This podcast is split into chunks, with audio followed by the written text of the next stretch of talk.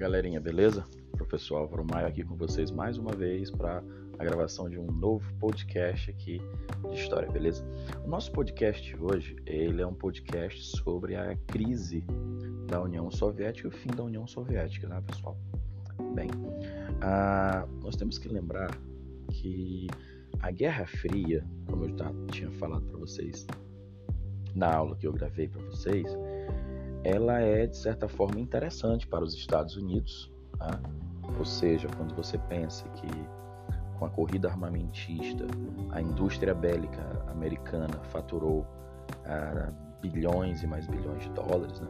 os Estados Unidos se transformando no maior produtor e fornecedor de armas do mundo, ao mesmo tempo o maior consumidor de armas do mundo também, o mercado americano. Né? O cidadão americano é um cidadão que anda armado. Então, o que acontece?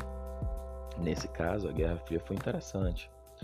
Já esse investimento em armamentos, no caso da União Soviética, ele não é interessante porque a União Soviética produz armamentos para a Guerra Fria apenas e não para lucrar com isso, tá? já que são empresas estatais. Segundo, que ao decidir-se pela indústria bélica, né, os líderes da União Soviética, como Stalin, uh, Khrushchev, Brezhnev e outros líderes da União Soviética, eles, ah, de certa forma, abandonam outro tipo de indústria, que é a indústria de bens de consumo. Né? Isso vai ter, ser interessante porque, com o passar do tempo, ah, os produtos capitalistas eles vão ficando com uma qualidade cada vez maior em comparação com os produtos soviéticos.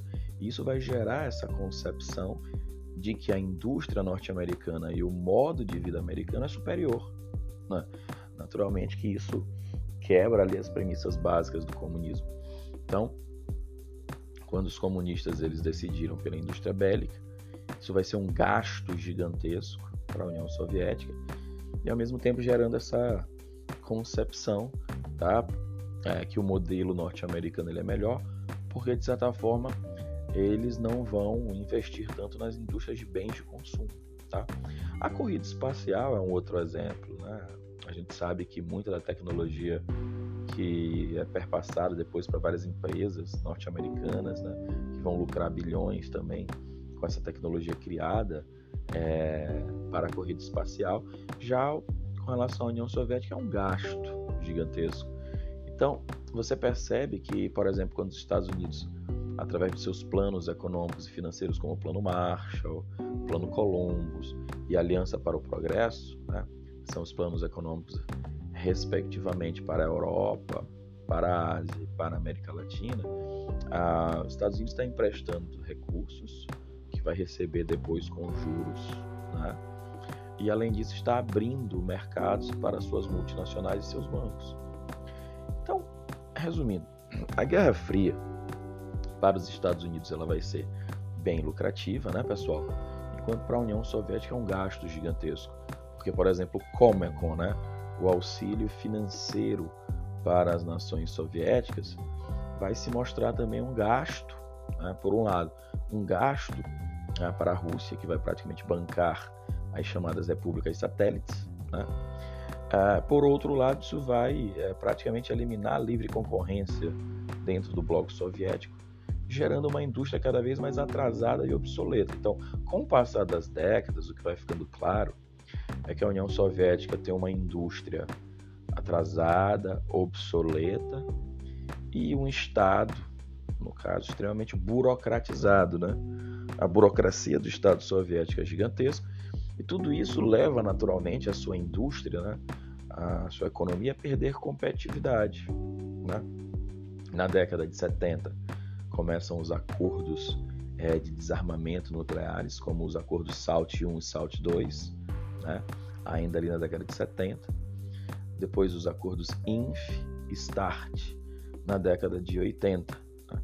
Então, quando você pensa esse desarmamento nuclear, você tem que lembrar que sim, havia uma preocupação muito forte com a proliferação de armas nucleares, mas você também tem a União Soviética já querendo colocar um pé no freio dessa corrida armamentista, que já leva, no caso, é, é, milhões e milhões e milhões em termos de investimentos. Né? É, então essa economia soviética ela vai começando a entrar em parafuso, né? E você tem os debates dentro dos PCUs, né, dos partidos comunistas da União Soviética. Mas aí nós temos que lembrar que dentro dos PCUs, dos partidos comunistas que comandam a União Soviética, dentro do PCR, do Partido Comunista Russo, que comanda também a União Soviética, os próprios PCUs, nós temos basicamente, para ser mais simples para vocês, nós temos dois blocos ou duas facções políticas, né? Uma facção política que já percebe que a Guerra Fria não é interessante e que quer naturalmente reformar a União Soviética, né? Reformar a sua estrutura administrativa, desburocratizar, reformar a sua estrutura econômica, fazendo reformas como a China, por exemplo, no final da década de 70 fez, e reformar o próprio sistema político soviético e desestalinizar a União Soviética, né? Ah, lembra quando a gente estudou socialismo real, uma ditadura cruel? Desestalinizar seria trazer uma, né, é, é mais debate, mais informação para a União Soviética, né, democratizar. Só que esse grupo ele é barrado, né? esse grupo reformista, ele é barrado pela chamada linha dura soviética. Essa linha dura soviética, gente, é, você tem principalmente altos membros do escalão né, do Partido Comunista Russo, mas também tem né, é, chefes e presidentes de empresas estatais, principalmente do setor bélico, e né, membros do alto escalão do exército soviético. Então, membros do alto escalão do exército das estatais, das indústrias bélicas e, e, e, do alto escalão dos partidos comunistas que ganham com a Guerra Fria, ganham com esse discurso de Guerra Fria e, e, com esses investimentos nesse tipo de indústria. Né? Você tem uma elite que se beneficia, na realidade, da Guerra Fria. E essa elite que se beneficia da Guerra Fria, que são muito poderosos, trava essas reformas. Na década de 80, quando a União Soviética é, passa por problemas muito sérios. Né? Você tem ali a guerra do Afeganistão, né? quando a União Soviética praticamente passa 10 anos é, envolta em uma guerra, né? é, tentando chegar até um país árabe. Né? A, os Estados Unidos já tinham colocado o pé no Oriente Médio, que é uma região muito complicada, tanto para Estados Unidos quanto para soviéticos. Né? Os árabes, de certa forma, vão ter um é, é, é, receio demais com os Estados Unidos desde a fundação de Israel, que é praticamente vista como uma base norte-americana né, no Oriente Médio. E também vão ter os pés atrás com os russos por causa da perspectiva do, do ateísmo, né? É, que os comunistas são geralmente retratados. Né? Então, quando a União Soviética viu a possibilidade de dominar uma nação do Oriente Médio, que é o, o Afeganistão, devido a um golpe de um partido marxista no Afeganistão, a União Soviética invade o território. E o governo americano, através da CIA, né, gente, financia os Mujahideen, o, o, o grupo nacionalista afegão. Então, o que, que nós temos? Nós temos, na realidade, aí né, uma guerra que dura 10 anos, onde os Estados Unidos financiam os Mujahideen e a União Soviética fica atolada numa guerra gastando recursos numa época que não podia mais gastar esses recursos. Beleza? Então a União Soviética, a economia já está né, em decadência, você tem uma guerra de 10 anos.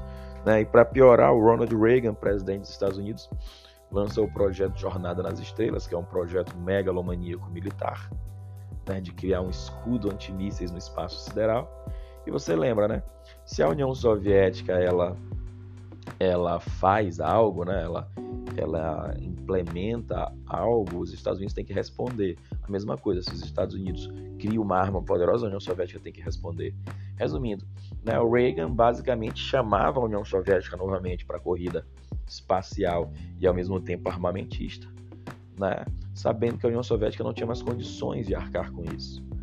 Então, é, é, em meio a toda essa crise, né, essa crise política, é, finalmente, mas já tarde, os reformistas acabam, é, acabam por, no caso, conseguindo eleger o Mikhail Gorbachev.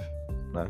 Então você percebe que quando o Mikhail Gorbachev, que é um reformista, ele é eleito para comandar os PCUs e para ser o chefe de Estado, o presidente né, da União Soviética, significa dizer que de fato a, a economia russa está em frangalhos.